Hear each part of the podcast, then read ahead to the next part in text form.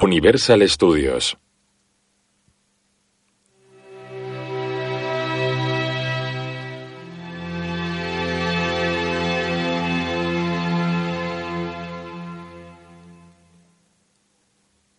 Y Relativity Media.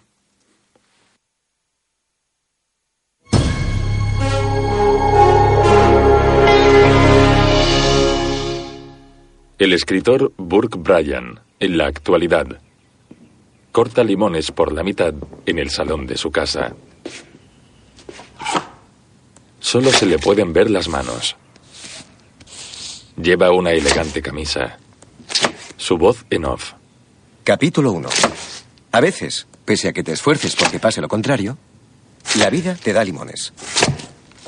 Echa cubitos de hielo en un vaso y exprime los limones con la mano. Cuando eso ocurre, tienes dos opciones, amigo. Un poco de vodka. Puedes poner cara de amargado o prepararte una limonada. Burke mete un traje oscuro en una bolsa de viaje, cosméticos para el afeitado y productos de higiene en una bolsa de aseo y camisas en una maleta. Tiempo después un avión aterriza. Burke baja del avión y recorre el aeropuerto hasta la salida. En la escalera mecánica se muestra su cara. Es un hombre rubio atractivo de unos 40 años. Una mujer sube por la escalera paralela, leyendo un libro titulado Un OK. En la portada aparece una foto de Burke. La mujer se cruza con Burke y al verlo se sorprende. Las maletas de los pasajeros del vuelo de Burke salen a la cinta transportadora del aeropuerto. Aaron Eckhart como Burke. Jennifer Aniston como Eloise. Un hombre se lleva la última maleta de la cinta. La cinta se detiene vacía y Burke se encoge de hombros preguntándose por su equipaje. Más tarde en un taxi por una carretera de Seattle. Sobreimpreso. Love Happens. Burke contempla fascinado los rascacielos del centro de la ciudad. Judy Greer como Marty. Joe Anderson como Tyler. John Carroll Lynch como Walter. Francis Conroy como la madre de Eloise y Martin Singh como el suegro de Burke. El taxi se queda atrapado en un atasco y Burke, desesperado, decide salir del vehículo e ir a pie. Así que corre entre la gente agarrando su maletín. Burke intenta cruzar con un semáforo en rojo y varios coches están a punto de atropellarlo. Muy estresado y mirando su reloj, se detiene junto al resto de peatones a esperar para poder cruzar. En ese momento comienza a llover. Todas las personas sacan paraguas, salvo Burke que intenta taparse con el maletín. Música de Christopher Young. En la recepción de un hotel, Lane, el representante de Burke. No tenía que haber aceptado esta ciudad. Vamos, vamos, vamos, vamos, vamos, vamos. ¡Por fin! Burke entra empapado. Ah, ¿Has venido nadando? Eso parece. Por eso te digo siempre que llegues la noche anterior. Cuanto menos tiempo pase en esta Lo sé, ciudad, lo mejor. sé, lo sé, lo sé. He puesto a caldo a los de atención al cliente y tu equipaje llegará en el próximo avión. Pero no te preocupes, aquí tienes un traje nuevecito que te está esperando. Pero ¿cómo haces esto? Los hechiceros hacen que llueva. La llave. Voilà, arriba tienes una corbata de seda de color moca. Creo que te encantará, es ¿Moca? preciosa. También hay una roja, no te alteres, debes estar impecable, por favor. Vale, escucha. Los tres capos de Unicom vendrán en avión desde Nueva York pasado mañana para ver si firmamos un contrato. ¿Los tres vendrán? Yo soy Lane, el puto amo Marshall. Burke, contento, saca la llave del hotel. Burke, ¿por una vez podría subir en ascensor? Hasta luego. Sube por la escalera. Lane a una mujer. ¿Viene al seminario? Muy bien. Bien, un gran día, un gran día. Burke sube peldaño tras peldaño. Desde uno de los pisos intermedios mira para abajo. Hay una gran caída de unos ocho pisos de alto y muchos más hacia arriba. En la habitación, Burke se coloca el traje nuevo y la corbata roja. Llueve intensamente contra la ventana. Se sirve una copa de vodka en un vaso con hielo y la apura de un trago. Dirigida por Brandon Camp. Después espera frente a la puerta del salón de actos del hotel. Lane le habla al público asistente al seminario en el interior.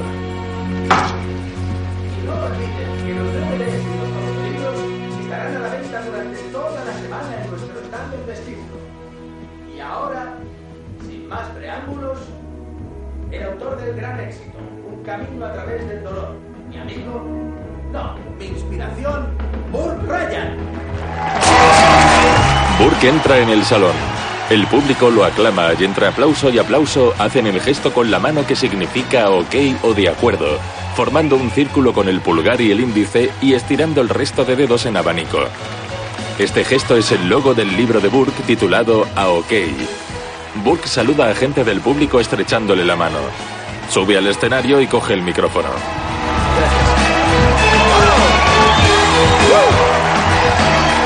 Que la gente se sienta bien. Yo me siento bien. ¿Y vosotros? ¡Uh! Perfecto. Voy a haceros una pregunta. ¿Hay algún aficionado al fútbol aquí? No hace mucho tiempo, un equipo universitario perdió los primeros partidos del año. Iban de cabeza al desastre. Entonces, ocurrió algo. Gracias. Un suceso que cambió todo para el entrenador. Aquel hombre empezó a dormir en el despacho. Reinventó el manual de juego, estudió los vídeos, se dedicó al asunto día y noche. Acabaron ganando el campeonato nacional. Bien, después de la celebración y del champán, fue andando a su casa, subió a la habitación, abrió el armario, sacó su escopeta Browning de dos cañones, se la puso en la barbilla y apretó el gatillo. Verán, el suceso que cambió todo al inicio de la temporada fue que su hermano, su mejor amigo en este mundo, murió de un infarto. Uno puede retomar su camino, hacer grandes cosas, incluso puedes ganar el campeonato nacional. Pero si no afrontas tu dolor, él te pasará factura. Quiero daros las gracias a todos, a cada uno de vosotros, por tener el valor de sentir la pérdida de vuestros seres queridos. Sé que no es fácil. Yo lo he vivido. ¿Cómo estáis? ¿Estáis bien? Bien, vale. Decidlo otra vez. ¿Estáis bien? Perfecto. Nos vemos en los talleres. Todos responden haciendo el mismo gesto. El público se pone en pie aplaudiendo. Más tarde, en una sesión de fotos en la azotea del hotel, la fotógrafa.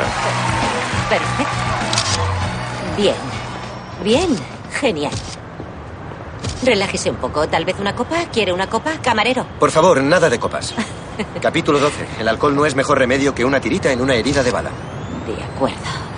Ahora hágame ese gesto suyo. Burke sonríe y hace el gesto de OK.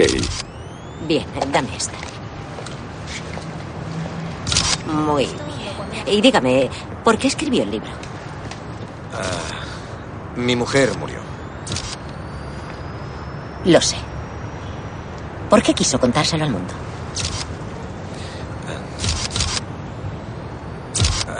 Fue la forma de aprender a superarlo. Yo no esperaba que alguien lo leyera, pero mi agente se lo dio a un editor y... Aquí estoy. Sí, aquí está. ¿Cómo pasó?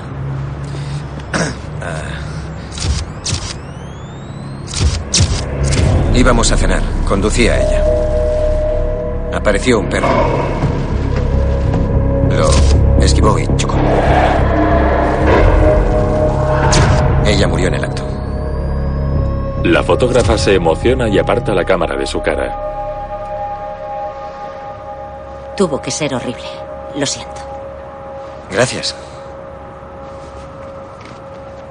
Bueno, creo que ya lo tengo. Genial. Encantado de conocerla, Jessica. Igualmente. Adiós.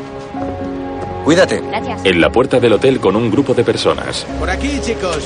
Sigan a Burke. Muy bien, seguidme. A este grupo de la mañana le espera una sorpresa. Vamos, vamos, en medio de la calle. Disculpe. Lo siento. Disculpe un momento. Perdone. Vamos, venid. Burke para el tráfico. Vamos todos aquí. Quiero que miréis un momento a vuestro alrededor y me digáis lo que veis y lo que oís. ¿De acuerdo?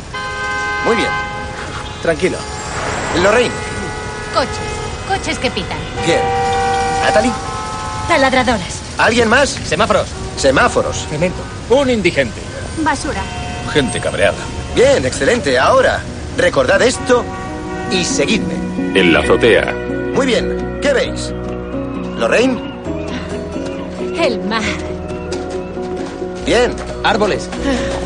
El Space Needle. Rascacielos. El Monte Rainier. Ríos. Ríos preciosos. El sol. Una ¿Sí? tía en pelotas en el jacuzzi. Vaya, desde aquí es un poco distinto. Sin embargo, es lo mismo. No hemos cambiado de lugar. Solo estamos viendo las cosas desde una nueva perspectiva. Dentro de cada uno de vosotros hay sirenas, coches que pitan y atascos. Pero también hay esto.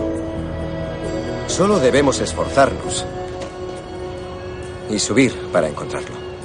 Más tarde a solas con Lane. La periodista viene al mediodía y me parece que... Me importa un bledo cuál sea su normativa de anulaciones. Me voy y quiero que me devuelvan el dinero. Señor, eso no es tan fácil. Nuestra normativa de anulaciones indica claramente que... ¿Qué problema hay? Ah, señor Ryan, este caballero se niega a aceptar que las... Gracias. Hola, soy Burke. ¿Y tú eres? Walter Mayfield, Walter. ¿De dónde eres? de Billings. He venido en coche. Montana. Está bastante lejos. Sí, mire, no creo que todo esto sea para mí, ¿vale? Vale, ¿puedo saber por qué? Pues para serle sincero, mi hermana me convenció y él... todo eso. Y los sentimientos. Lo entiendo, lo entiendo. ¿Puedo saber por qué a tu hermana le parecía importante que vinieras? Por mi hijo, ¿Cómo se llamaba? Steven. ¿Y cuándo? ¿Cree que eso importa? A mí me importa, Walter. Querría oírlo. Walter aparta la mirada molesto e incómodo. ¿Tienes una foto? Asiente y saca una foto de un niño de unos 12 años, moreno y guapo. Burke la contempla y niega apenado.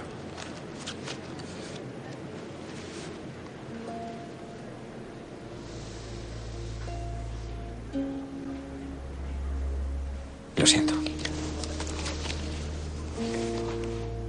Te entiendo, yo lo he vivido.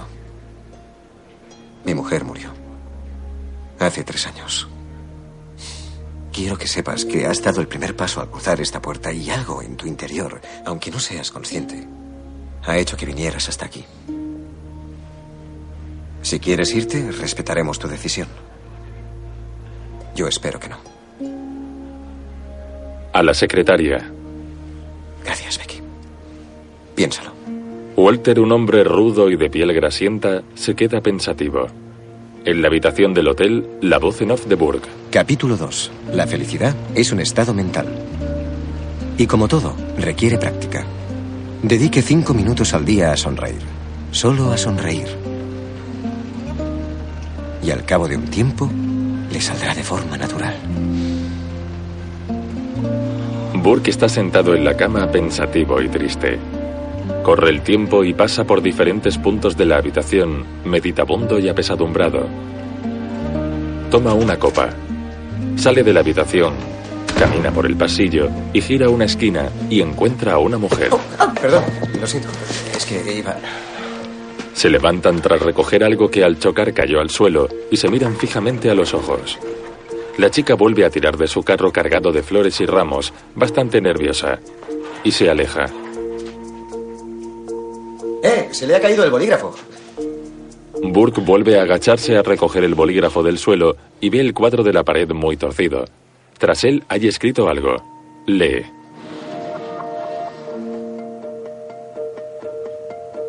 Corre, Bailey. ¿Qué? Burke lee un diccionario en una librería. Corre, ve y dile. Dícese de la persona demasiado curiosa, Fisgón. Se queda pensativo. Más tarde con Lane en un bar. El camarero. ¿Qué desean tomar? Para mí otro 77 y un, un zumo de tomate para mi virtuoso amigo. Bien, gracias. Gracias. Bien. Por lo que respecta a Unicom, me estoy a punto de firmar un contrato con Time Warner. ¿Entiendes? Espero una oferta mañana en el almuerzo. Eso significa televisión, radio, el mundo editorial. Todo el paquete. ¿Me quieres tanto en este momento como me quiero yo? ¿Cómo no? Y escucha esto. Ted Vernon, el director general, asistirá al final del seminario. Creo que tendremos una firma de contrato muy cordial y afectuosa. ¿Quién sabe? Señores, sus bebidas. Gracias. Ha llovido mucho desde que te conseguía columnas en el Psychology Today, ¿eh? Brindan y beben. Tendrás un jet privado. ¿Te gustan los jets? Lane. Vamos. Sabes que no lo escribí por eso. Y tú sabes que ayudas a las personas, ¿verdad? Ah, Este es tu momento. Tienes que darte permiso para disfrutarlo, hermano. Vamos, hombre. Vive un poco. Sí. Claro. Burke está muy triste. De repente ve a la chica con la que chocó en el pasillo del hotel. ¿Qué? En el recibidor, colocando un ramo de flores.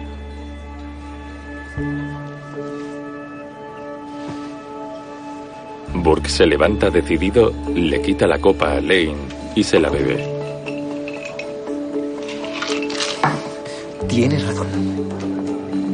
Lane se queda anonadado. Burke camina respirando profundamente hasta la chica florista. Junto a ellos hay un cartel con una foto de Burke a tamaño real, haciendo el gesto del ok. Oh, perdone, lo siento. Es que... Hola. ¿Me recuerda? Del pasillo de arriba. Se le ha caído el bolígrafo. ¿Le apetece tomar un café? La chica permanece mirando la foto de Burke y él se percata. Ah, vale. Am, ¿Podemos llevarlo también? Doble diversión. Entonces ella mueve las manos comunicándose en lengua de signos. Lo siento, no. Yo no. Burke se queda estupefacto. La chica sale del hotel y se encuentra con un hombre. Adiós, Ricky. Adiós, Eloís. Burke no se percata desde dentro de que Eloís ha hablado y suspira con pesar. Eloís se monta en una furgoneta. Poco después, Eloís llega en su furgoneta a casa de Tyler, un luthier constructor de guitarras. Tyler está sentado delante de una lijadora. ¡Eh, nena! Mensajeras. Estaba por la zona y te he traído el almuerzo. Sabía que estarías trabajando. Vaya, no hacía falta. Está arreglada y brilla. Wow. Hola, Elois. Hola, Ian. ¿Cómo te trata el jefe? Ah, no me puedo quejar. El cantante de los Stereo Kings se cargó la guitarra. Mira el mástil. Ha quedado como nuevo. Que firme el recibo. Vale. Eloís encuentra dos copas ¿Has vacías. tenido compañía? Ah, sí, ya te lo dije. Frank y yo trabajamos anoche. ¿Frank lleva carmín? Escucha, no es lo que piensas, es trabajo totalmente platónico. Utilizaste esa excusa la última vez. Tiene contactos en Sony. Eh, escúchame, tienes que escucharme. ¡Elois! No quiero oír nada. Eloís marcha. Más tarde trabaja en el jardín de una pequeña casa en las afueras. Está triste y tiene los ojos hinchados. Desde la casa se ve la ciudad de Seattle.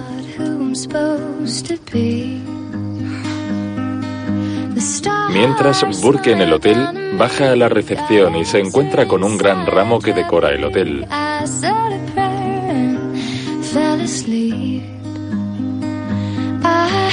Se detiene a contemplarlo y arranca un pequeño capullo de rosa blanca que se coloca en la solapa de la chaqueta.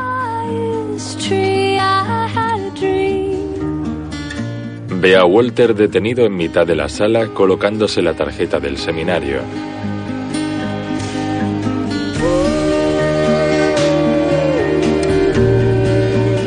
Se miran y asienten satisfechos.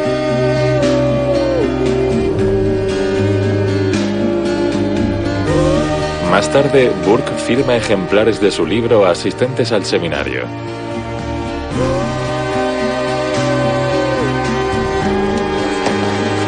¿Cómo estás? Muy bien. Bien. Vale. ¿Tu nombre? Alberto. Te veré luego en el taller. Sí, gracias. Señor Ryan. Es usted increíble. Sí, señor. ¿Me podría firmar esto para Donald y Shirley, por favor? Eso es. ¿Puedo abrirle mi corazón? Su corazón. Sí, se trata de un sujeto que tiene unos 60 años y piensa que va a disfrutar alegremente de su jubilación, pero un día, hace tres años y trece días, su hija muere. Y la verdad es que no lo lleva muy bien. No duerme mucho. Su mujer y él, bueno, ya me entiende. Pero el marido de su hija, bueno, no parece que tenga ningún problema de ese tipo, no. Ella murió aplastada en un accidente de coche, pero él... Bueno, él hace limonada con los limones. ¿Es así como se dice? Burke tiembla nervioso. Su suegro se le acerca. ¿Cuánto vas a dejar de mentir, hijo?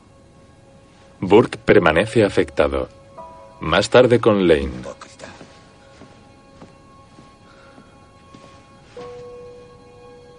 Burke, lo siento mucho.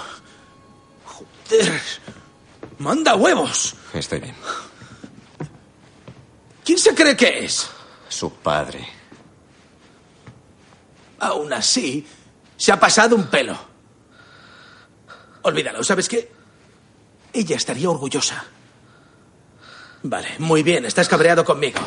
No querías venir a Seattle, pero yo no te hice caso. Es normal que estés cabreado. Estoy bien. Burke camina escaleras arriba hasta su habitación. Burke. Después, sentado en el suelo, reproduce vídeos en su móvil. Mírelos bien, caballero. Un anticipo de esta noche. Sé que te encantan los tacones altos. Te veo esta noche a las 8 por todo lo alto. Un beso.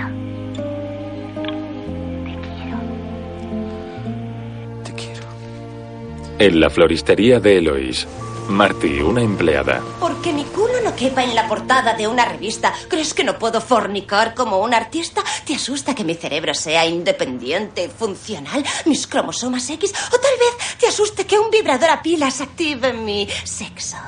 recita ante una anciana que se escandaliza. ¿Qué tal suena?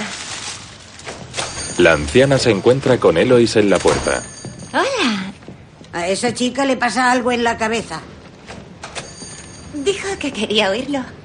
Marty, para recitar poesía, a la cafetería, en mi tienda, trabaja, por favor. Sí, señora. ¿Ha llegado algún pedido? Solo el arreglo floral para el cumpleaños del que te hablé. Bien, perfecto. Marty, no has cauterizado los tallos. oh, estaba a punto de hacerlo. Te voy a explicar lo que pasa. La savia contamina el agua y se mueren en la mitad de tiempo. Lo sé, lo sé, lo sé, lo sé, lo aprenderé, te lo prometo. Es que no lo entiendo. Aquí hay rosas, aquí está todo esto. Son flores, necesitan agua para vivir. ¿Estás bien? Mira, he tenido, he tenido un par de días malos, ¿vale? ¿Te gustaría contármelo? No, ni hablar. La última vez que olvidé cauterizar no te enfadaste tanto. Eloise cierra los ojos resignada. Tyler. Y una admiradora. ¿Otra vez? Sí. No. No. Ya, es de locos. Es increíble. ¿Sabes qué? Sí que me lo creo, me lo creo perfectamente. Oye, disculpa. ¿Qué significa eso? Que lo tengo muy claro. Ah. Significa que siempre te las arreglas para elegir hombres que garantizan ese resultado. En algún momento volveremos a tener esta misma conversación y volverás a alucinar por el resultado de la relación otra vez. Pero sobre todo, lo que no aguanto es ver que te quedas tan decepcionada y dolida cada vez que esto te pasa. ¿He sido muy directa? Sí. No. Sí. Sí. Bien, voy a cauterizar. Sí. Eloise permanece pensativa, mientras Burke vuelve a firmar ejemplares de su obra. Eso pasa porque sentían dolor, resentimiento. Quiero que vuelvan a leer el capítulo 12. El tabaco es algo más que un simple hábito. Es un mecanismo de negación. Oh, ¿Entiende? La salud mental empieza por... por la salud física. por la salud física. Muy bien. Como usted siempre dice que es importante recordar cómo vivió la persona, no cómo murió. Y ya que a mi marido le encantaban mis galletas de pasas y avena, he cogido sus cenizas y... Mi Stanley. La mujer abre la urna de las cenizas. Está llena de galletas de un color gris. Tienen una pinta deliciosa. Nos vemos en el taller. Dale las gracias. Burke huye hacia otro lado y ve desde el piso de arriba a Elois hablando con el recepcionista.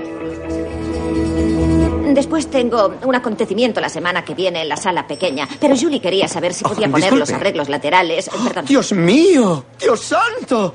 ¡Es un milagro! ¿Te gusta burlarte de la gente? ¿Fingiendo que eres Helen Keller? Eh, bueno, técnicamente ella también era ciega, así que sigamos. De acuerdo. ¿Nos disculpa un momento? Gracias. Verás, resulta que conozco un poco a las personas. Te tiran mucho los tejos. Puede que desde el día que te pusiste tu primer sujetador, pero tú eres inteligente, creativa, comprensiva y profunda. Pero, ¿cómo es posible que los hombres solo vean el envoltorio? Te sientes halagada, pero al final... Al final te cansa, porque no tiene nada que ver contigo. Tú naciste así, sin hacer nada, pero tu interior, eso sí es tuyo. Eso es lo que quieres que vean de verdad. Incluso un desconocido. Por tanto, finges tener una discapacidad en lugar de dignarte a mantener una conversación con otro ser humano. ¿Prefieres el lenguaje de los signos? Vale. Burke le enseña el dedo corazón levantado y se va al baño de hombres. Se mira en el espejo. Has estado genial. Un artista.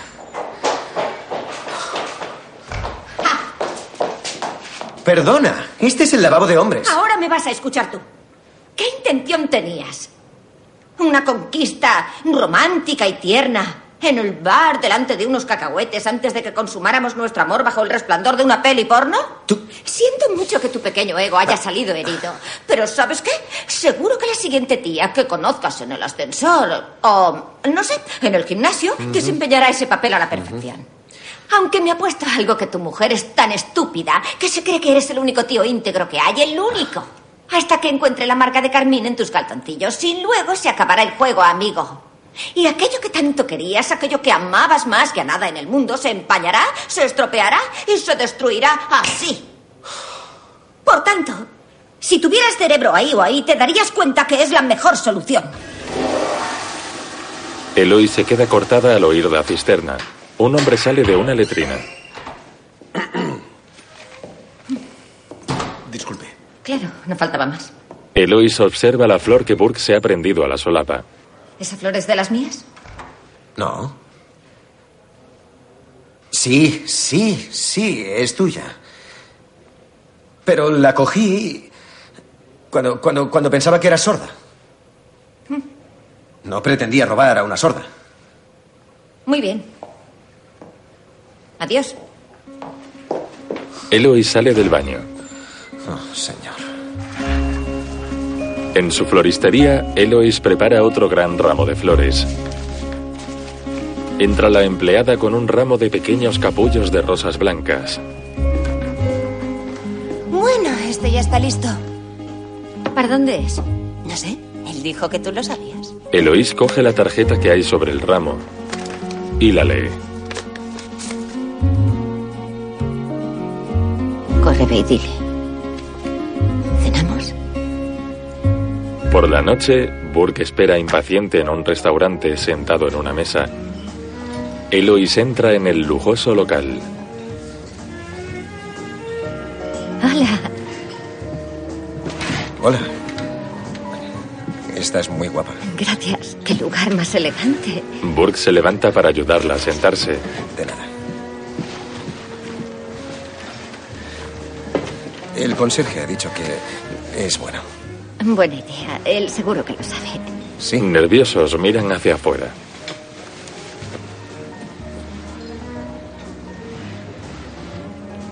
Oh, ya no llueve. ¿Es verdad? El camarero trae dos platos. Sopa de zanahoria y sopa de espinacas. Tengo que reconocer que nunca he salido con alguien que tenga una figura de cartón de sí Ah, mismo. está muy bien. Es el amigo ideal. Ah, sí, claro. Damos largos paseos por la playa, volamos cometas. Él es la cometa.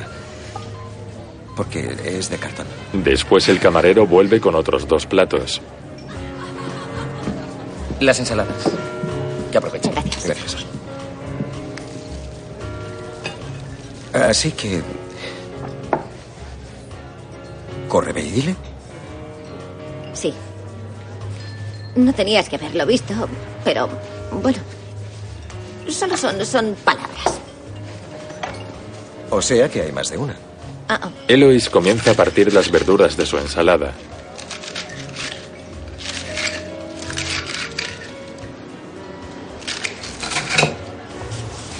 Gracias. Salen afuera. En la puerta bastante tensos. El conserje tenía razón. Todo estaba muy bueno. Es verdad. Gracias. De nada. Bueno, eh, yo me tengo que ir. Mañana tengo que trabajar. Así que Lo entiendo. ha sido muy agradable. Gracias. De nada. Al contrario. Vale. Adiós. Ya nos veremos. Gracias.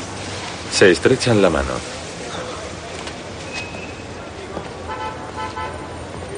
Eloís. Eloís. Verás, hacía tres años que no salía con nadie. Porque estaba... Estaba casado y... ah, normalmente soy bastante decidido y distinguido y cualquier otra palabra que acabe en ido y que te impresione, pero es muy evidente y doloroso que estoy oxidado. ¿Y por qué? ¿Por qué no lo has dicho tranquilamente? No lo sé, por un intento desesperado de aferrarme a cualquier ápice de masculinidad que me quede. Bien, entonces... ¿Yo soy tu primera cita desde que te divorciaste? Ah, eres la primera. Claro, porque eso explica muchas cosas, porque lo que me has hecho ahí dentro, Ha ido mal. realmente mal. Bueno, tengo que recoger unos falangios ahora mismo. ¿Te gustaría venir conmigo? ¿Sí? Bien. En la floristería de Eloise. La florista pone sirope de arce en el agua de un jarrón. Yo prefiero poner las tostadas primero. Estoy aumentando el nivel de pH. Bien. Haz lo que debas. Yo me estoy intentando pillar. ¿Qué haces tú? Tendrás que leer mi libro. Eres escurridizo. Prefiero un misterioso. Burke observa el interior del negocio. ¿Cuánto llevas en esto? Siempre quise hacerlo. Me armé de valor hace un par de años y abrí mi propia tienda. Bien hecho. Burke lee unas tarjetas. Julie, no nos conocemos. No, para. Vaya. Eres un fisgón. Lo siento.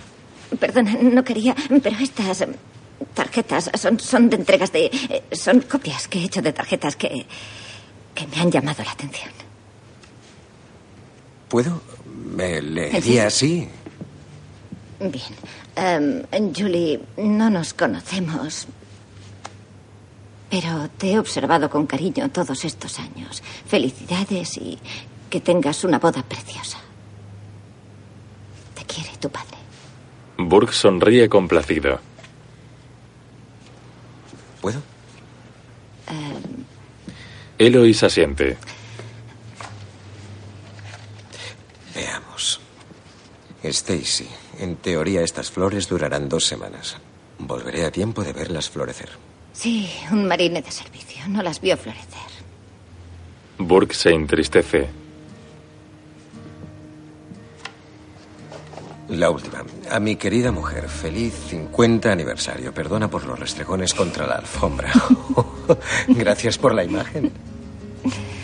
Ah, la vida en una tarjeta. Al día siguiente, en uno de los grupos de terapia de Burke, un hombre ante una vela encendida en una sala oscura. A su espalda está el resto del grupo.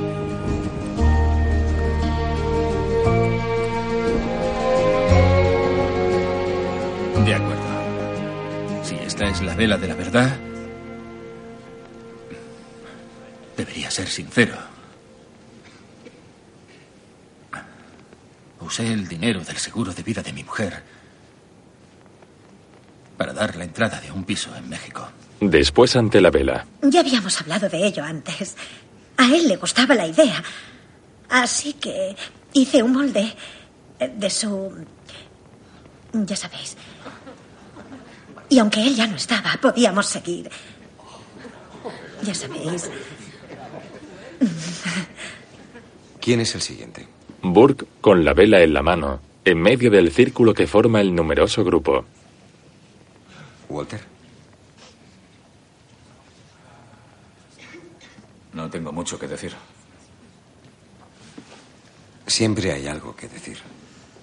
Vamos, cuéntanos. ¿Cómo murió tu hijo? Walter camina hasta el centro y agarra la vela.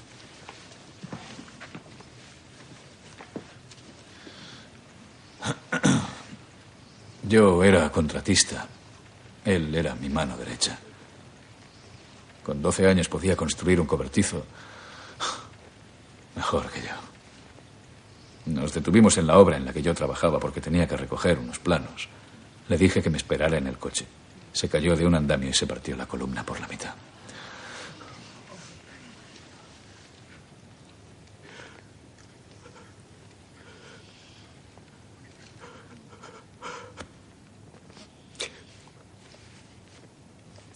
Así fue.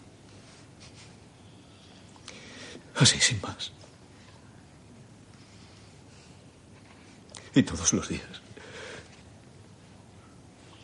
A- Cada día. Debí suponer que no se quedaría en el coche.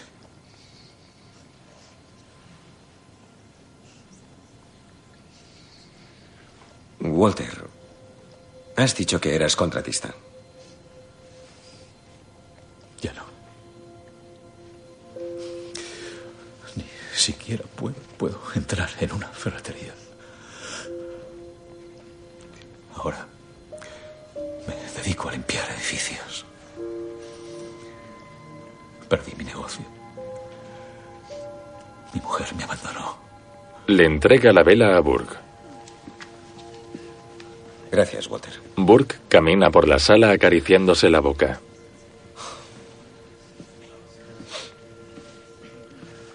Hay algo que no mencionamos. El miedo.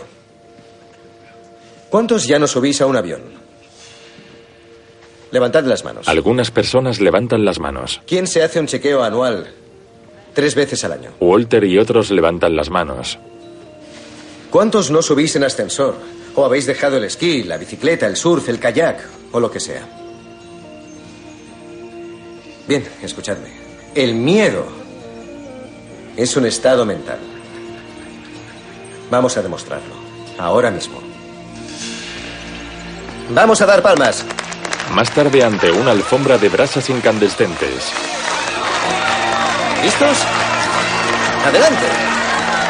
Burke camina sobre las brasas.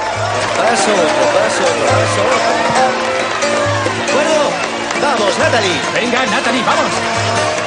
La mujer camina por las brasas y al terminar abraza a Burke. Otro hombre se santigua antes de intentarlo.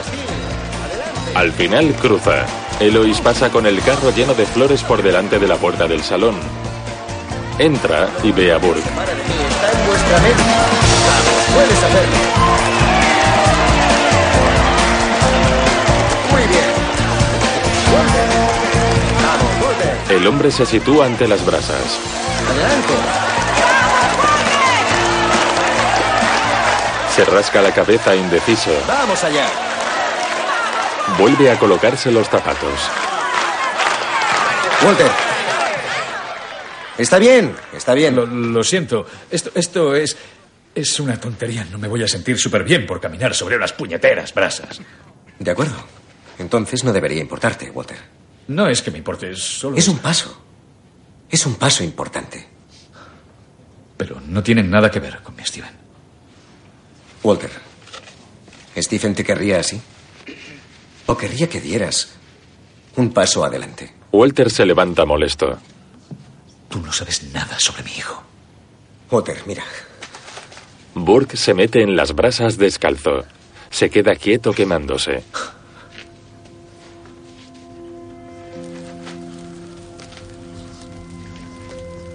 Walter, vamos. Elois lo observa desde la puerta. Burke mueve los pies quemándose. Vamos, Walter. Puedes hacerlo. Vamos. Walter, El hombre marcha y Burke se sale de las brasas. De acuerdo. Todos vamos a nuestro ritmo. Ya lo hará. Muy bien, vamos a aplaudirnos. Por enfrentarnos al miedo allí donde duele. Eloy, sorprendida, coge uno de los libros que hay sobre la mesa de la entrada. Ah, amigo, esto te va a doler. Con Lane en la habitación, Burke está sentado con los pies descalzos y las plantas abrasadas.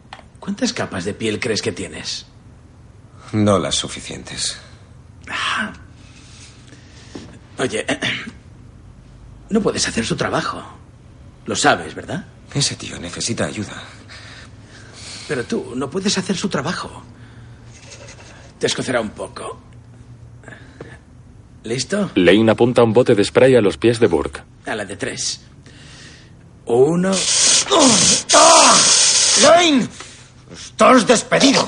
En la reunión, Una vez que firme con nosotros, ya no será autónomo. Tendrá nuestras 32 divisiones comercializando su imagen permanentemente. Dentro de un año, su fama habrá aumentado un 65%.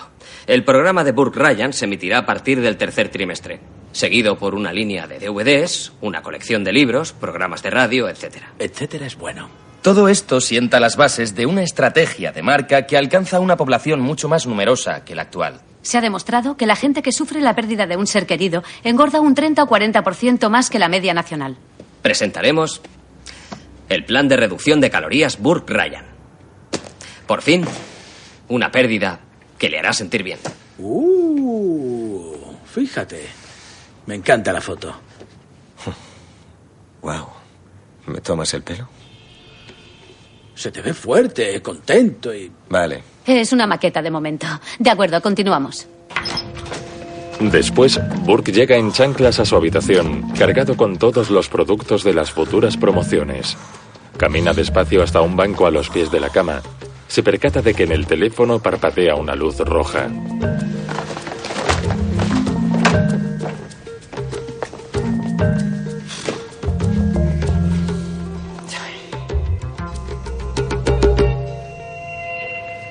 Hola, ha ido de maravilla. No lo olvides, cuando el señor Vernon llegue a la ciudad... Hola, tengo que llevarlos al museo y pasearlos por ahí como un idiota. ¿Ha hecho el pip? Hola, Burke. Soy yo, Eloís. Más tarde está montado en la furgoneta de Eloise. Dime, ¿a dónde vamos? Tranquilo, ya lo verás. Llegan a una casa en las afueras. La furgoneta es un modelo antiguo, pintado de turquesa y marfil. Bien, ya hemos llegado. Vuelvo enseguida. ¿Esta es, ¿Esta es tu casa? No, es la de mi madre. Solo voy a coger una cosa. Si entras, serás bienvenido. Vale. Burke baja del vehículo. Eloise no parece muy convencida. Hola, mamá. Hola, cariño. Bob ha dejado las llaves en la encimera. ¡Oh! Perfecto. ¿Cómo te ha ido el día? Muy bien. Hoy ha habido muchos cupones. ¿En serio? Has tenido trabajo, ¿no? Ujú. Hola. Te traigo flores. Oh, qué bonitas, gracias. Eh, mamá, te quiero presentar a un amigo. Oh, no, no esperaba visitas. Hola. Soy Burke. ¡Ryan! Sí. Eli, no me habías dicho que salías con un famoso. no estamos saliendo. tendrías que haberme avisado. Estoy horrible. Todo lo contrario, en absoluto. Veo de dónde le viene la belleza a Eloise. La mujer sonríe agradada. Le enseñaré fotos tuyas. No creo que... eh, Me encantaría. No me parece... No, de verdad. Voy a... Mire esta. Voy a coger las llaves. Vaya, aquí era una auténtica Pocahontas. Eloise fue campeona de tiro con arco dos años seguidos. No me diga. Mamá. No seas modesta. Es Burr Ryan. Vaya. Me encantó cuando le vi en la tele. ¿Cuántos años tenía aquí? Bien, ya tengo las llaves. Gracias por todo. Tenemos Qué mona estás aquí. Vale. Eh, Súper bien. Súper bien. Ha sido un placer conocer. Lo mismo digo. Espero Cuídese. verle. Adiós. ¿Pero qué? Me alegro de que ya no salgas con ese músico. Mamá, Dios santo. Burke y Eloise salen de la casa. Te quiero. Dale las gracias a Bob. Burrayan, señor. Vaya, Es un encanto. te adora. Lo he pasado muy bien. Ha sido bonito. Mamá. Oh, no, no, no. ¿Eh? Por aquí. Vamos. ¿A dónde vamos? No, lo divertido es no saberlo. Ah. ya lo verás. Elois deja atrás la furgoneta y camina hasta una camioneta. ¿Intentas despistar a la policía? Ya lo verás. Por favor, tú sube a la camioneta. Suben al vehículo. Anochece mientras conducen. Me he dejado el casco. ¿Así? Aquí tienes uno. Saca un casco blanco de protección.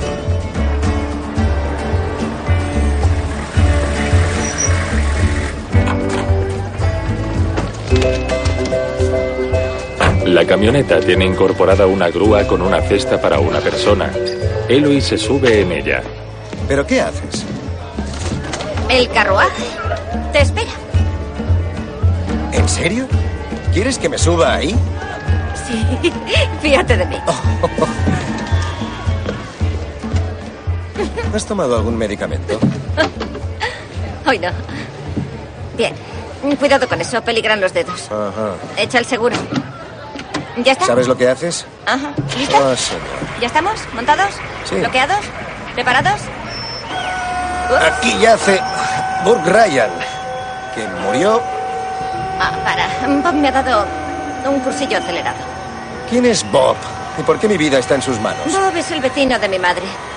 Y su novio actual. Vale, te diré qué ha pasado. Quería compensarte por lo de anoche. Y comprar unas entradas para ver a Wave. Pero estaban agotadas desde hacía semanas.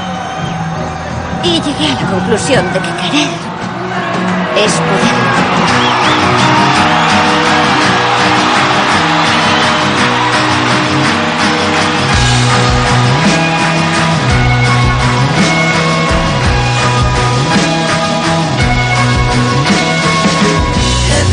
Heaven is a switch road that you wanna fight. She would even miss you if you taught her start. Power politician leaning to the right. Heavy's got a trust and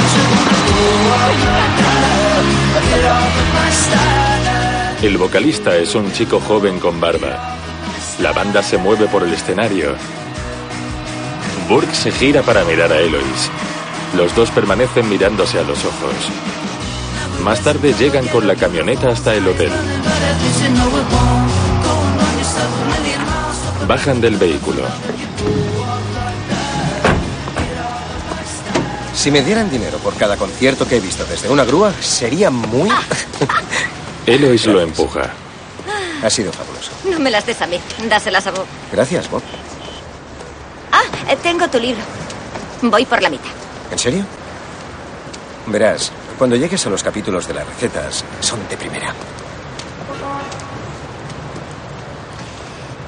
Eh, siento lo de tu mujer. ¿Por qué no me dijiste que había pasado eso? No lo sé. No surgió. Da la sensación de que la querías mucho. Sí, la quería. Pero ya ha pasado mucho tiempo. ¿Tres años? En edad de perro, 21 años. Se dan la mano. Lo he pasado muy, pero que muy bien. Y yo. Ha sido muy divertido. Eloise da un paso y besa a Burke en la mejilla. Burke sonríe complacido.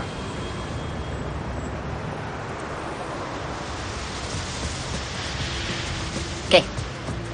Estoy, estoy esperando a que subas en tu fantástica carroza. Eloise camina haciendo gestos graciosos. Muy bien. Adiós. Burke sonríe embelesado, cierra los ojos y respira profundamente. Al día siguiente, Eloise llega del mercado cargada de jarrones a su floristería. La empleada Marty sale y permanece observándola.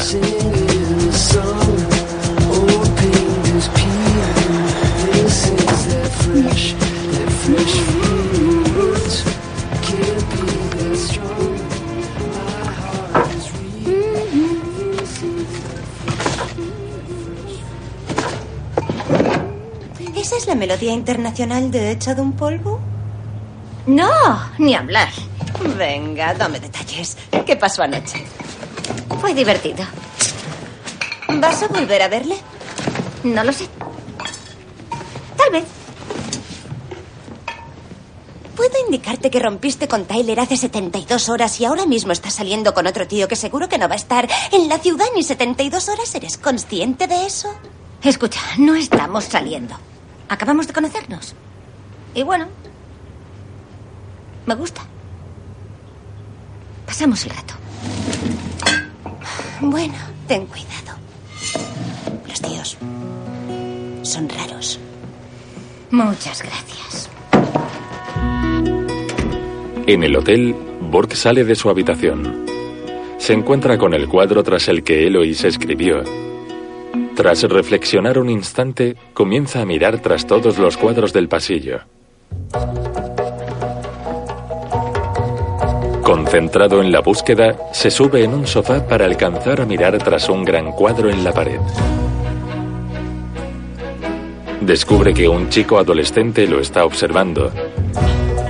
Disimulando, se sienta en el sofá. Más tarde, camina por los pasillos del hotel y ve un cuadro donde la silueta de un árbol se contrapone a la luz del atardecer. Decidido, camina hasta él y mira en la pared. Lee la palabra escrita. Wax. Poco después consulta un diccionario. En la librería, Burke chasquea los labios sin darse cuenta de que una empleada lo observa extrañada. Burke sonríe disimulando y deja el diccionario en su lugar. Poco después, Eloise recibe un fax en su floristería con la palabra escrita con grandes letras. Lee. Wax.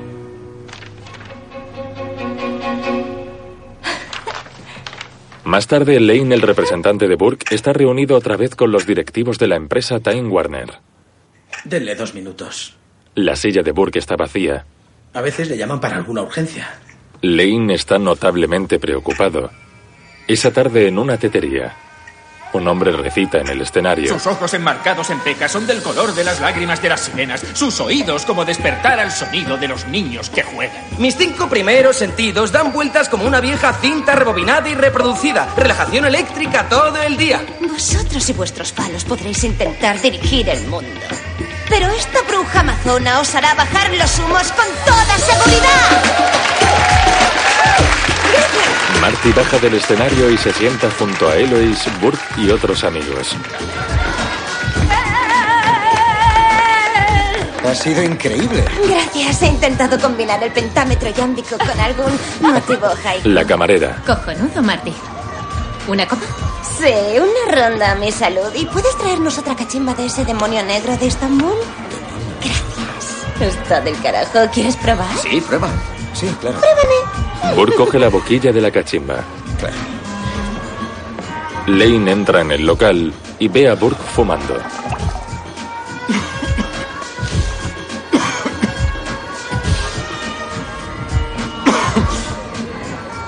Mierda.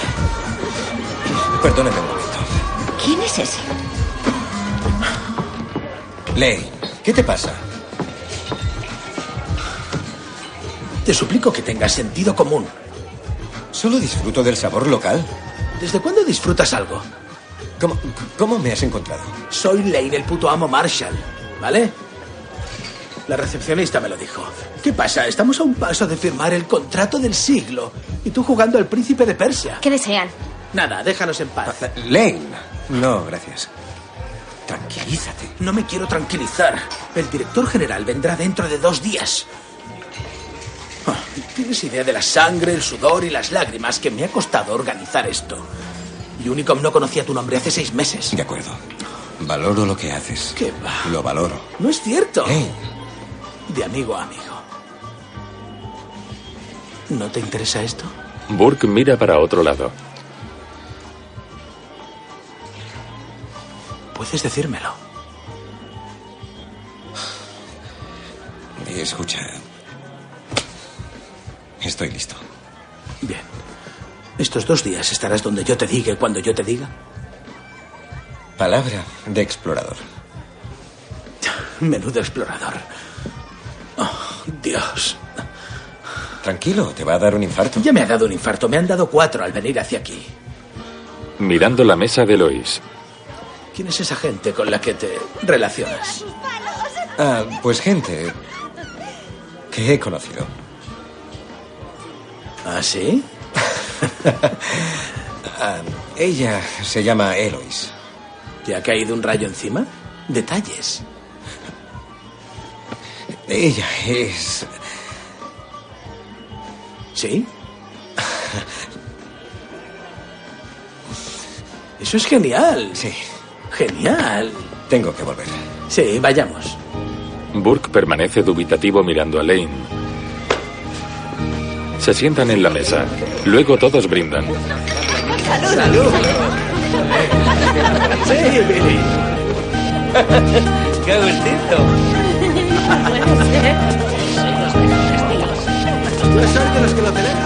Burke y Eloise se hablan al oído y sonríen muy cerca el uno del otro.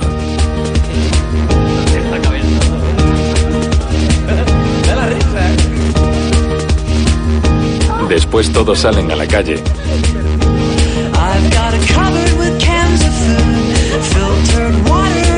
Mastican chicles. Burke hace una pompa que Eloise revienta con un dedo. Van muy abrigados protegiéndose del frío de la noche.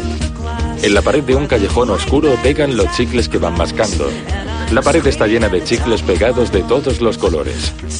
Luego suben a una gigantesca estatua de piedra de un monstruo que se arrastra por el suelo. Lane sube al hombro de la estatua.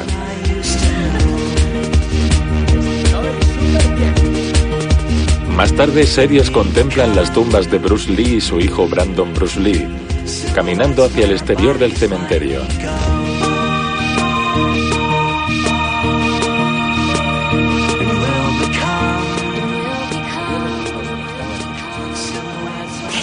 Tragedia! Eran tan jóvenes. Es muy triste. Ya. No sé cómo soportas tanta muerte cada día. Bueno, tengo que hacerlo pase lo que pase. Yo creo que los entierros son una cosa anticuada y una manera de tirar el dinero. En realidad, los entierros son un ritual importante del proceso de duelo. No solo reconocen que ha terminado una vida, sino que también reconocen que se vivió una vida. El entierro de mi mujer fue... Oye, no tienes que hacer esto. No pasa nada, se celebró aquí, en Seattle. Fue una celebración. Fue un día precioso de marzo. El día de San Patricio, de hecho, y su familia tiene un panteón, así que colocamos sillas y velas. Llevaba dos semanas seguidas lloviendo.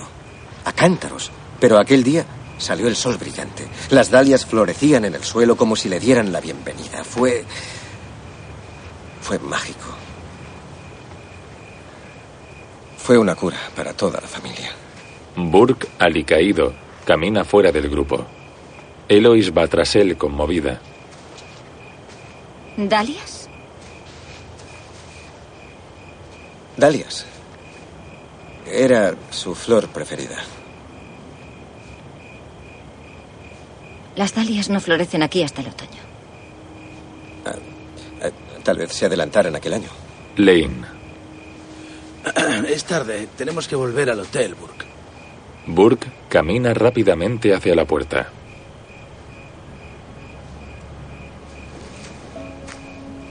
Alain. No fue el entierro. Lane medita una respuesta.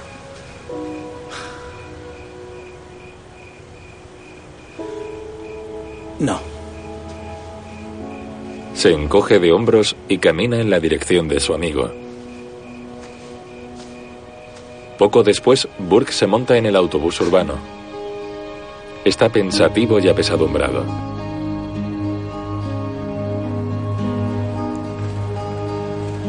Llega hasta la torre Space Needle. La observa desde el suelo. Es una alta torre de más de 120 metros de altura, sobre la que hay un mirador en forma de disco. Burke sube por la escalera. Tremendamente cansado, se detiene y mira hacia arriba.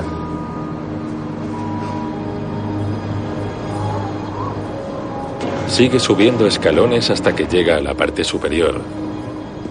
Se acerca hasta el borde para ver el paisaje. De repente su mujer aparece junto a él. Qué bonito es todo desde aquí. Mira, se ve la casa de mis padres. Allí. Sí, allí. Muy bien, te toca.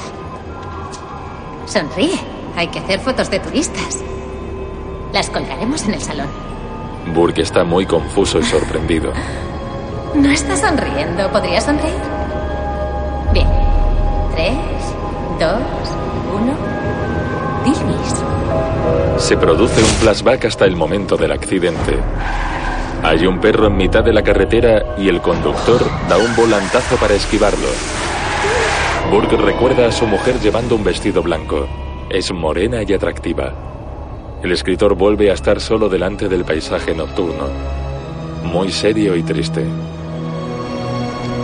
Más tarde, en su habitación del hotel, se mete en la cama reflexionando.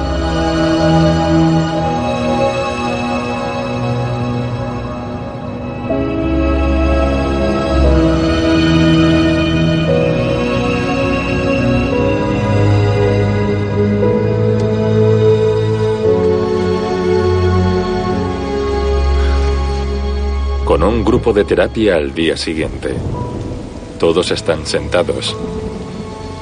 Burke habla en medio del círculo. La recuperación empieza por la aceptación, Olivia. Vas por buen camino. Bien. ¿Quién es el siguiente? Estas sesiones reducidas son para esto. Levantad las manos, participad. Marta, por favor. No sé. No, Marta, con no sé no se llega muy lejos. Así que, por favor, esta es tu sesión. Aprovechémosla al máximo, ¿de acuerdo? Ah, creo que estoy asumiendo parte de mi rabia. Bien, Ah, y trataré de dejar de proyectarla a los demás. bien. Trabájalo en el grupo de la tarde, ¿de acuerdo? Muy bien, el siguiente. ¿Alguno? Vamos, amigos. Walter, ¿qué tal tú? Noto que estoy obteniendo mucho del seminario. ¿Cómo qué? Aquí no hay respuestas correctas. Ábrete. Bueno. Solo es. Es que aún. Es normal, Walter. ¿Y qué haces al respecto? Lo intento.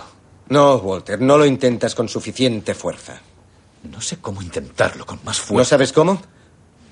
No he estado aquí estos tres últimos días. ¿Qué pasa? ¿No me has escuchado? ¿No sabes cómo, Walter? No, no. Suéltalo ya. Vamos, ¿qué es? ¿Qué es? ¿Quieres saber qué? Él ahora estaría jugando al fútbol. De haberse quedado en el coche, estaría jugando a videojuegos, estaría pintando su monopatín, estaría incordiando como hacen los críos, pero nunca hará nada de eso porque está en una puñetera caja. Walter vuelve a sentarse conteniendo las lágrimas. Burke está petrificado y todos los demás atienden en silencio. Burke camina hasta ponerse delante de él de rodillas.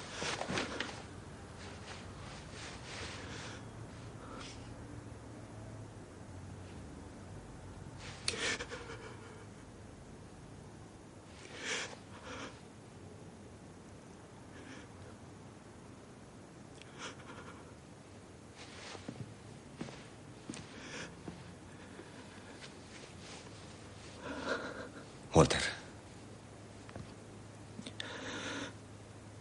Estás bloqueado. No puedes avanzar porque tienes los ojos en el retrovisor.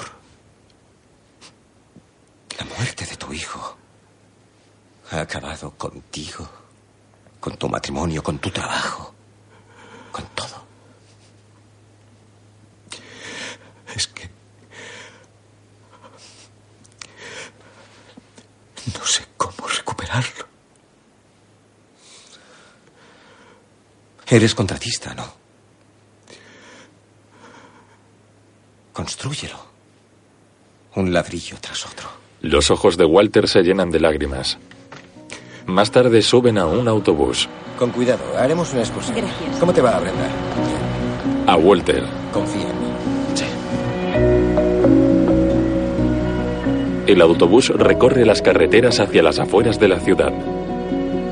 Cuando llega a su destino se detiene y Lane baja del autobús. Muy bien, síganme. Esperen al doblar la esquina. Gracias. Cuidado al bajar. Nos vemos allí, ¿vale? Walter no se mueve de su asiento. Gracias. No pienso salir. No soy capaz de entrar ahí. Walter. No limpias edificios. Tú los construyes. El hombre mira al exterior atemorizado. Tú primero. Bajan del vehículo. Burt coge un carrito de supermercado.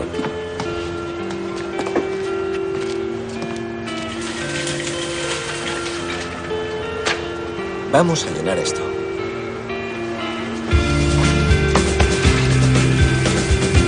Bien, grupo. Vamos. Walter empuja el carrito y todos van tras él hacia el interior de una gran superficie de productos de bricolaje y construcción. Dentro, Walter se queda paralizado, solo, en medio del almacén.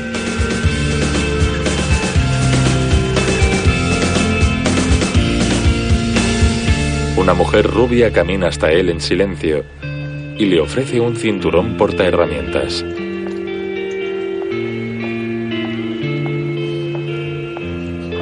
Walter lo recoge, lo contempla y asiente.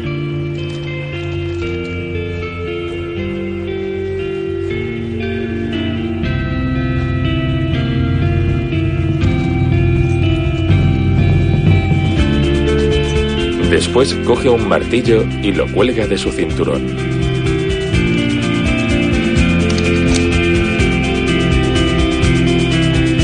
Burt lo observa en la distancia.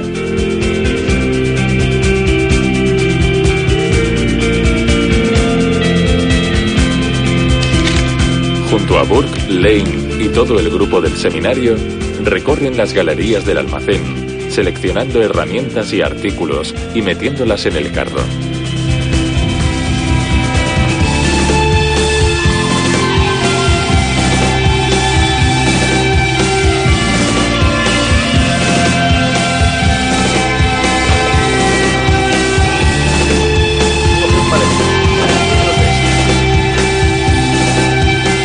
Después en la caja, la suma total de la compra asciende a 2.840 dólares. Lane se queda patidifuso al saber la cantidad y enseña su tarjeta de crédito. La cajera la agarra, pero Lane no la suelta hasta que la mujer tira con fuerza y se la quita. En la salida, Walter y Lane esperan junto a la compra.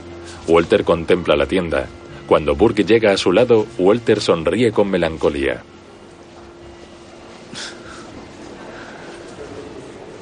Él aquí habría disfrutado.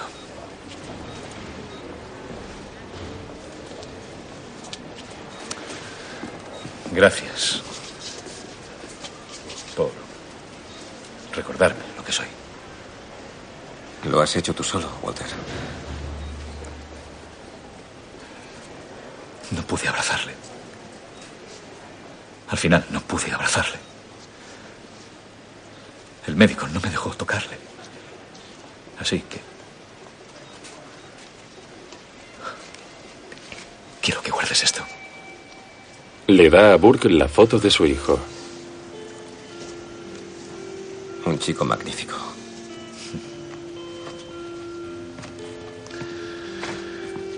Si necesitas una reforma, Walter sale empujando su carro lleno de herramientas, mientras Burke permanece mirando la foto. La guarda en su chaqueta suspirante y sale tras los demás.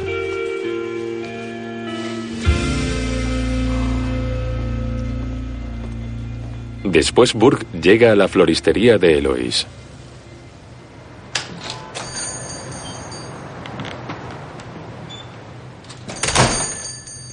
Ahora mismo voy. No fui a su funeral. Y, No he hablado con sus padres desde que... No me he ocupado de Rocky. Dejé de relacionarme con sus amigos. Tiré todo lo que me recordaba a ella. No te estaba juzgando, ni tampoco pretendía dármelas de lista. ¿Puedo decir algo? Y, lo voy a decir con la, con la mayor humildad. Sabiendo que lo que hago en mi vida día tras día es experimentar y tomar malas decisiones. Pero... Tú estás realmente mal. Tal vez necesites que alguien te empuje a hacer todas esas cosas que no quieres hacer. Como hablar con sus padres o encargarte de Rocky. Sea lo que sea Rocky.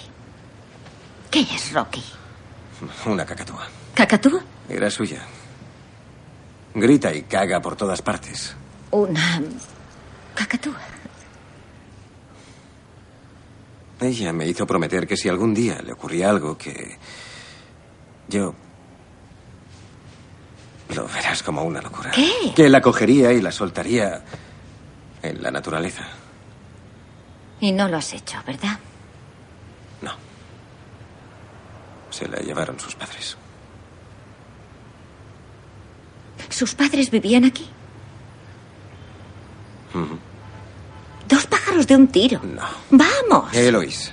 No, porque ¿Por qué? Es, es- es- es- Su padre. Es, Hmm. es mucho más complicado que eso. Estoy segura de que es muy complicado. Eloís.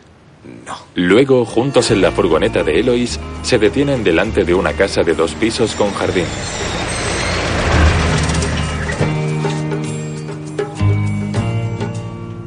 Aquí. Es aquí. ¿Quieres. ¿Quieres que vaya contigo o.? No les haría mucha gracia. No sé si están en casa. Quizá ya no tengan el pájaro. Burke. Eloís lo mira exigente. Burke abre la puerta de la furgoneta. Ya te he dicho que su padre era marinero. Me lo has dicho. Sí.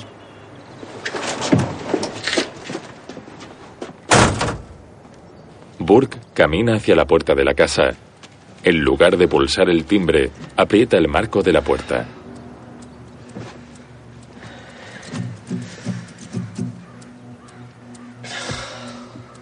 Encima de la puerta hay un sable militar y una inscripción que Burke lee.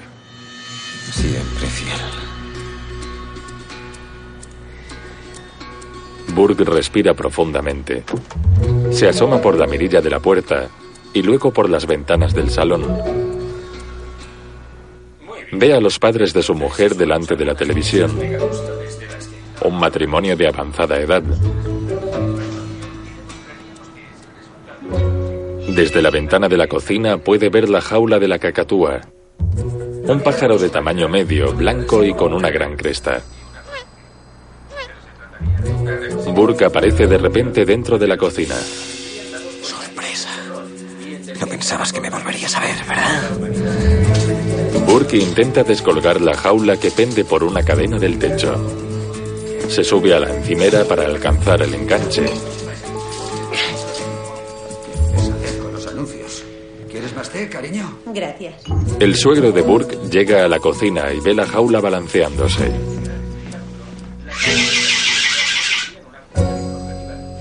¿Y a ti qué diablos te pasa? ¿Eh? ¿Qué tripa se te ha roto? ¿Qué, cariño? Estoy hablando con Rocky. Cariño, no la provoques. Se pone... No la estoy provocando. Estaba imitando la alarma de un coche otra vez. ¿Puedes traerme limón, por favor? ¿Qué? Que si puedes traer limón. Sí, ya te lo llevo. Cállate. Ten cuidado, no vayas a cortarte. No me cortaré, tranquila. Burke está escondido debajo de la mesa de la cocina. El anciano se sirve el té y vuelve al salón. Mientras Eloise espera intranquila en la furgoneta. De repente aparece Burke cargado con la jaula de la cacatúa. ¡Arranca! ¡Vamos! ¡Arranca, vamos! ¿Qué ocurre? ¡Arranca de una vez! ¿Qué? ¡Arranque Vale, ya! ya voy, ya voy. ¡Vamos, corre! ¡Vamos, vamos! ¡Corre, corre! Elois obedece. Tengo al pájaro, es lo que importa. Ya, pero no sé, ¿estaban tan enfadados? Lo estarán.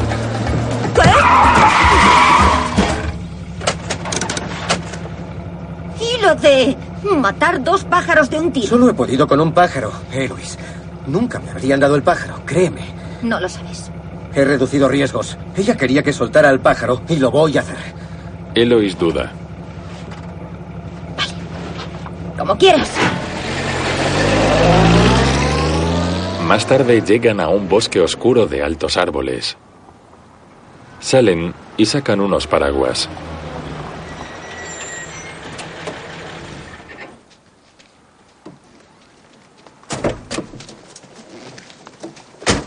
Esto no será maltrato a los animales, ¿verdad?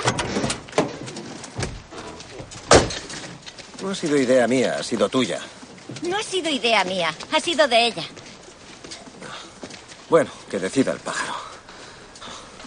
Burke camina con la jaula hacia el interior del bosque. Elois lo observa curiosa. Camina hasta la orilla de un pequeño río.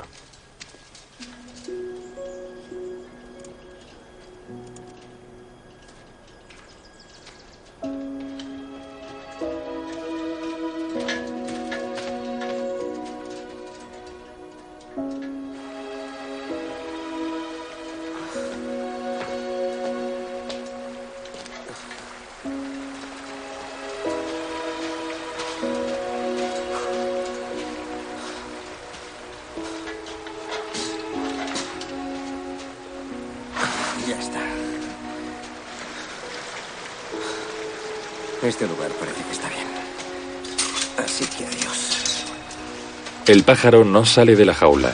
Vamos. Vamos, Rocky. Vuela. Vamos, lárgate. Vuela. Verás el mundo, conocerás pájaras. Rocky sale de la jaula y camina por la arena del río persiguiendo a Burke. ¿No? Vamos. Venga, vete de aquí. No, Rocky, vete. Venga. Venga. ¡Allá! ¡Ay, ay, ay! Venga, vuela. Fíjate en mí. ¡Arriba! ¡Arriba! ¡Ah! ¡Ah! Muy bien, me estás cabreando. ¿Quieres volver a siempre fiel? ¿Sabes qué? Que ahí te quedas. El pájaro se queda en una rama en el suelo. Burke camina de nuevo hacia el bosque.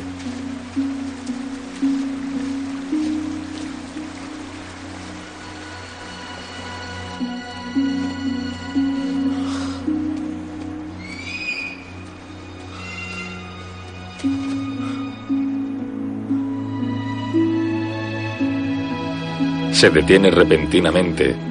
Su respiración se acelera y piensa con intensidad. Sale corriendo de nuevo hacia el río y encuentra al pájaro en la misma rama.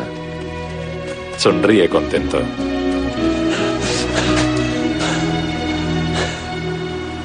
De repente la cacatúa echa a volar y gira dando vueltas sobre el río para desaparecer después.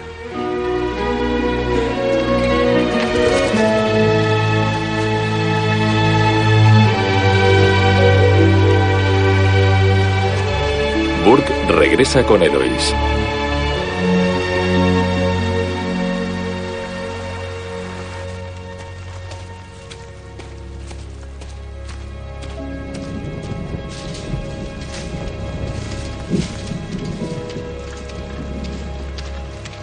¿Cómo ha ido?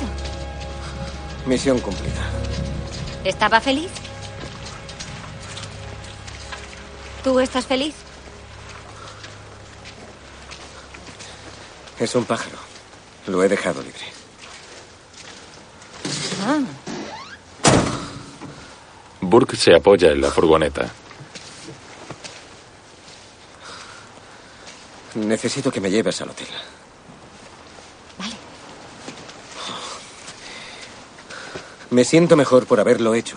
Oye, no tienes que hablar de esto si no quieres, de verdad. Pues dime lo que debo decir. No. No sé, no lo sé. No he pensado en esto a fondo. Mira, Burke, es que me gustas, me gustas tú. No el escritor. No el tío que lleva el micrófono. Y solo, solo quiero ayudar. Mira, Eloís, yo... Necesito que me lleves al hotel. Ahora mismo. Y debes respetar eso. Burken, yo quiero... Maldita sea, no sabes cuándo parar, ¿verdad? Te digo que lo dejes y tú sigues presionando. Tal vez tú necesitas psicoanálisis. Déjame en paz, ¿vale? Puedo volver yo solo.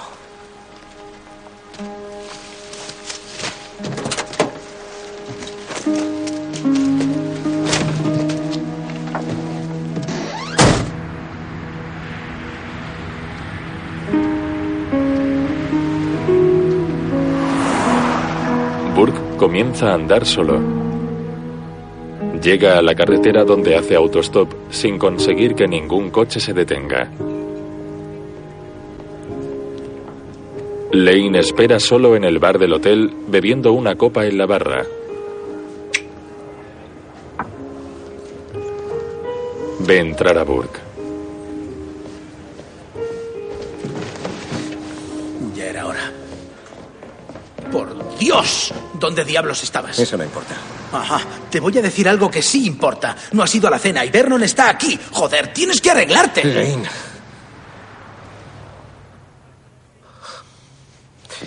Le veré mañana y lo arreglaré. Mientras tanto, tú acepta su oferta, pero diles que quiero que el lanzamiento del DVD se adelante al mes que viene. Lane se queda petrificado. ¿Qué, qué- qué es lo que te ha pasado, tío? Quiero salir de esta ciudad. Burke sube por las escaleras. ¡Eh! ¿Va todo bien? Perfectamente. Sí, dime, ¿ha pasado algo esta tarde? Nada especial. ¿Qué tal con Elois? ¡Para! ¡Espera! Escúchame. Sabes que puedes hablar conmigo. Si quieres. Yo ya sé que, que a veces me lío porque me dejo atrapar por los negocios, pero que, que- que quiero que sepas que estoy aquí por si me necesitas para algo. Se ha ido. ¿Se ha ido? ¿Cómo que se ha ido? No lo sé, solo. La he cagado. Le he echado encima la mierda que llevaba dentro. Pudo haber sido algo. Burke, Descansa, mañana es un gran día. Burke. Burke. Burke sube a su habitación. Después toma un baño en la piscina cubierta del hotel. Medita sentado sobre el filo de la piscina. Se mete dentro del agua rodeado de burbujas. Ella estaría orgullosa. No fui a su funeral. Valoro lo que haces. Estás bloqueado. No puedes avanzar porque tienes los ojos en el retrovisor. Estás realmente mal. Lo esquivó y chocó. Ella murió en el acto.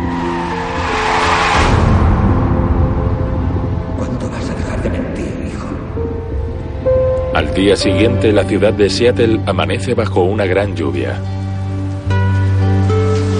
Eloise conduce la furgoneta hasta su negocio y en la puerta encuentra a Lane bajo la lluvia.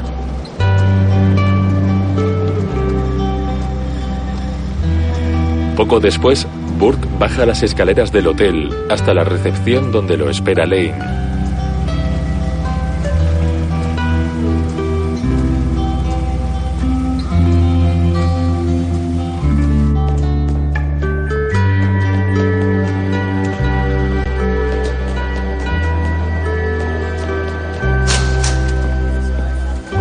Días, por aquí. ¿Qué te ha pasado? He ido a correr, estimula. Ah, Vernon ha aceptado las fechas de lanzamiento y del DVD. Sí, al viejo le gusta lo que ve y somos un Rolls Royce. Pero lo primero es lo primero. Me gustaría que saludaras a alguien que está aquí. Señor Vernon, es... Burke entra decidido y se encuentra con Eloise. Lane observa desde la puerta. Burke se gira interrogante. Lane, el puto amo Marshall.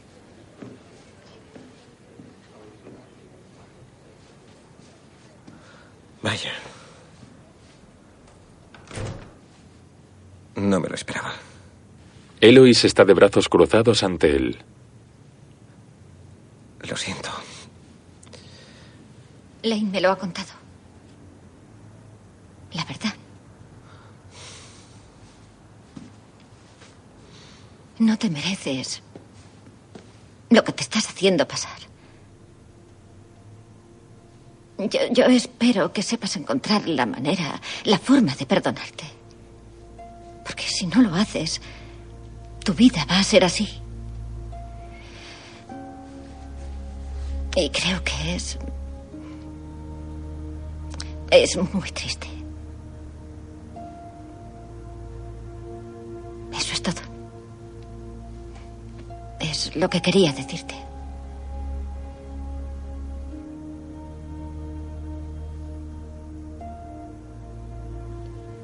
Todo, cuídate mucho. Eloy se coloca delante de él y lo agarra por las mejillas, pero Burke no se inmuta y permanece muy serio. Al verlo inmóvil, Eloy se marcha. Lane al final del seminario. En el salón de actos. Burke está en la puerta. ¿Cómo va todo, amigos? ¿Eh? ¿Ha sido una semana de milagros o qué? ¿Cuántos de ustedes no pueden pasar sin Burke Ryan? Estoy seguro de que les encantaría tenerlo en su salón de las 3 a las 4 todos los días en su cadena de televisión local, ¿eh? Sí, sí. Veremos qué se puede hacer. Y ahora, sin más preámbulos, el hombre del momento, Burke Ryan.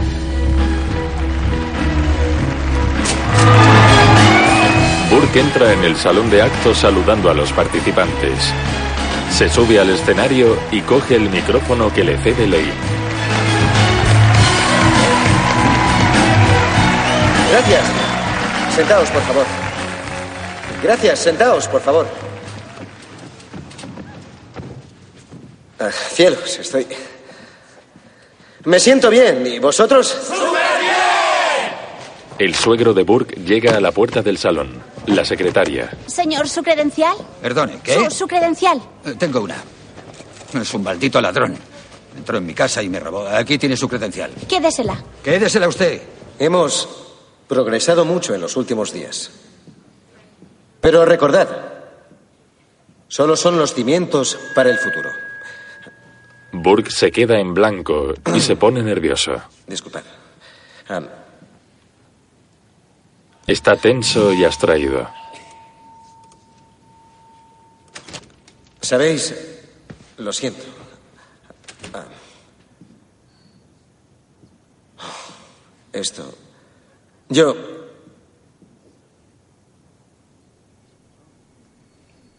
No puedo seguir mintiéndoos.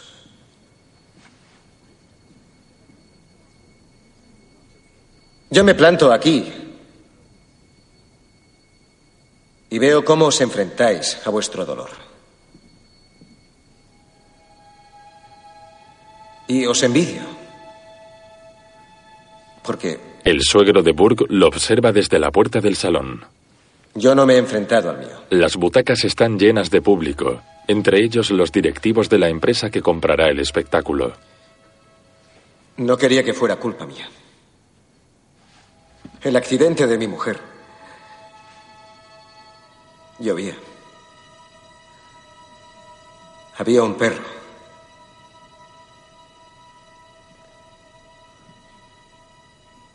En la carretera. Habíamos discutido por el color de la pintura de la cocina. Por el color. El suegro se conmueve y mira al suelo. Lane parece preocupado. Pero lo que no os he contado Burke tiembla y se estremece. es que era yo quien conducía. No ella.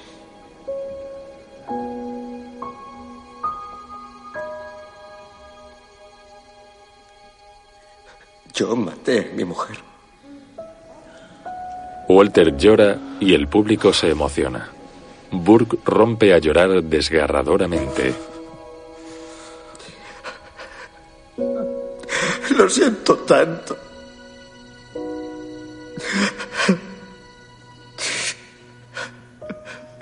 El suegro de Burke se acerca llorando. Fue un accidente, hijo.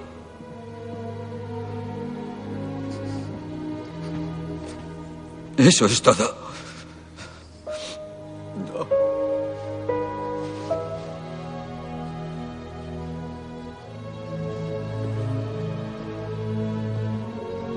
No pudiste hacer nada. No, no es cierto. Fue uno de esos accidentes inesperados. Escúchame. Nunca te culpamos. Nunca. Lo único que queríamos era llorar contigo, hijo, pero no sabíamos qué hacer, no te encontrábamos. Esta ha sido la peor parte. Se abrazan llorando. La peor parte. Tranquilo. Walter en el público llora conmovido y asiente con orgullo. Empieza a aplaudir.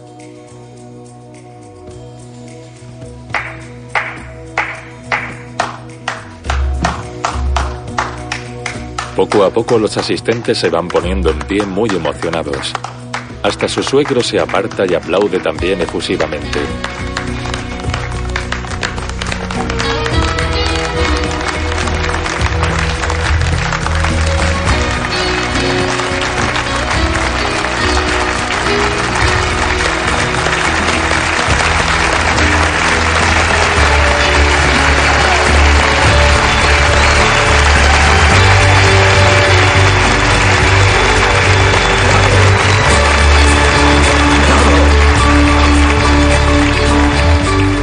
Después, en la recepción del hotel, Burke despide a los participantes.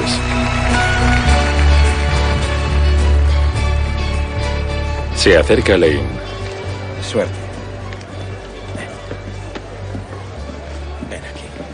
Lane lo abraza cariñosamente. Creo que tal vez tendría que haberte obligado a hacer eso hace mucho tiempo.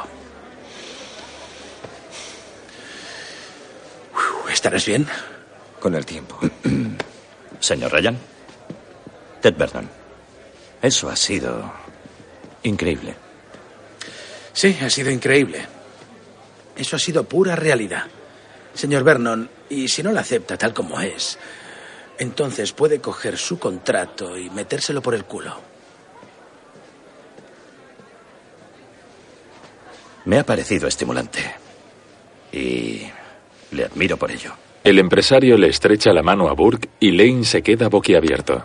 Gracias. Ah, lo siento, continúa. Ya veremos.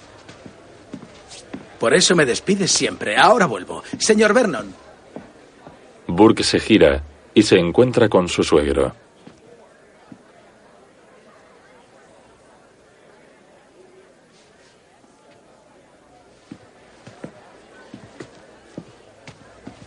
Hay algo de lo que no eres consciente. En nuestra casa, no solo perdimos a nuestra hija, también a nuestro hijo. Lo siento. Lo entendemos. Y ella querría que tú siguieras con tu vida. No desaparezcas. Pero la próxima vez entra por delante. Lo haré, te lo prometo. Escucha, gracias, hijo. Gracias. Debí hacer esto. No, no, no, no, no es por eso. Por librarme de ese pajarraco. Te quiero, hijo. Yo también. Se abrazan y el suegro se va. Al salir, imita el gesto de OK que Burke hace en la foto de los carteles en el libro. Poco después, Burke camina hacia la escalera para subir a la habitación.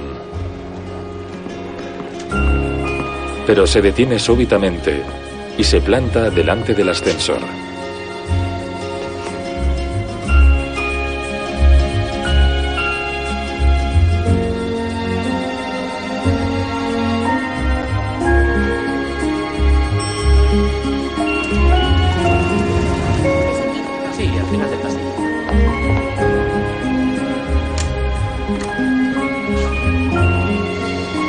Se sube en él y pulsa el botón.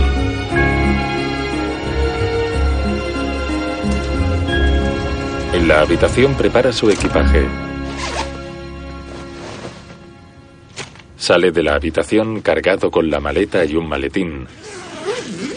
Al pasar delante de uno de los cuadros tras el que escribió Eloise, se detiene y sonríe. Después va en un taxi por las calles de Seattle.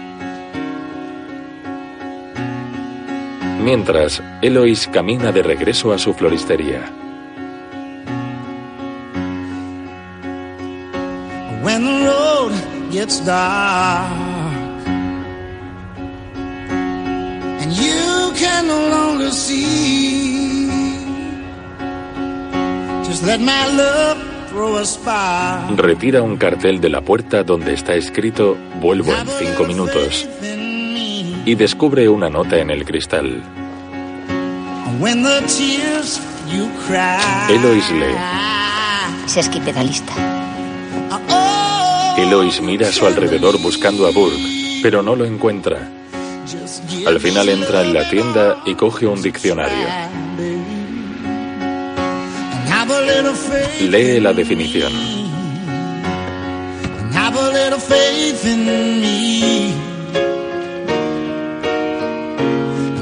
Little faith in me. Have a little faith in me. And have a little faith in me. Have a little faith in me. Dícese de la persona que utiliza palabras largas, inusuales y a veces incomprensibles al hablar o escribir. Entra Marty, su empleada. Hola. Yo tengo la hierba que querías. Muy bien, gracias. Hola. Eloise, de espaldas a la puerta, se emociona.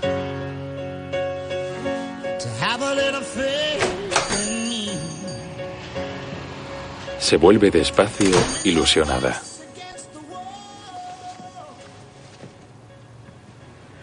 Hola. Burke entra. La cuestión es que te has pasado los últimos días conociendo la parte de mí que no estaba realmente disponible. Por eso me preguntaba si no la he cagado demasiado, si estarías interesada en conocer la parte de mí que sí lo está. La empleada escucha tras una esquina. Marty. Lo siento. Eloise cierra el diccionario y se acerca a Burke.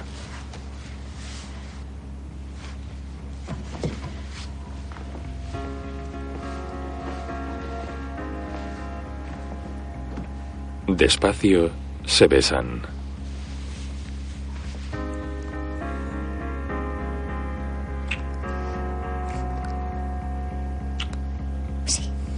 Juntan sus frentes y se abrazan.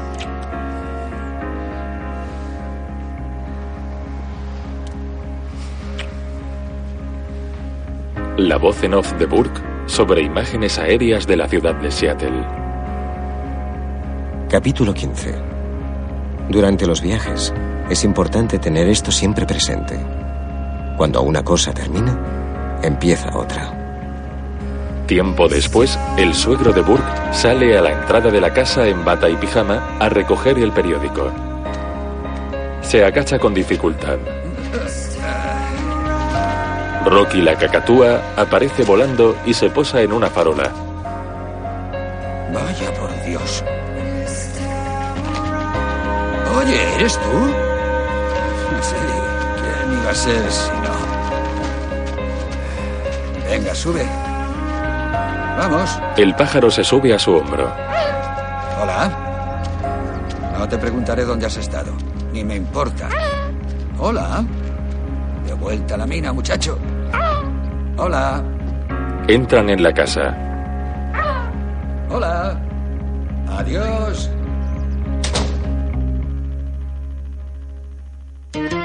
Sobre la pantalla en negro aparecen los créditos finales. It's getting closer, going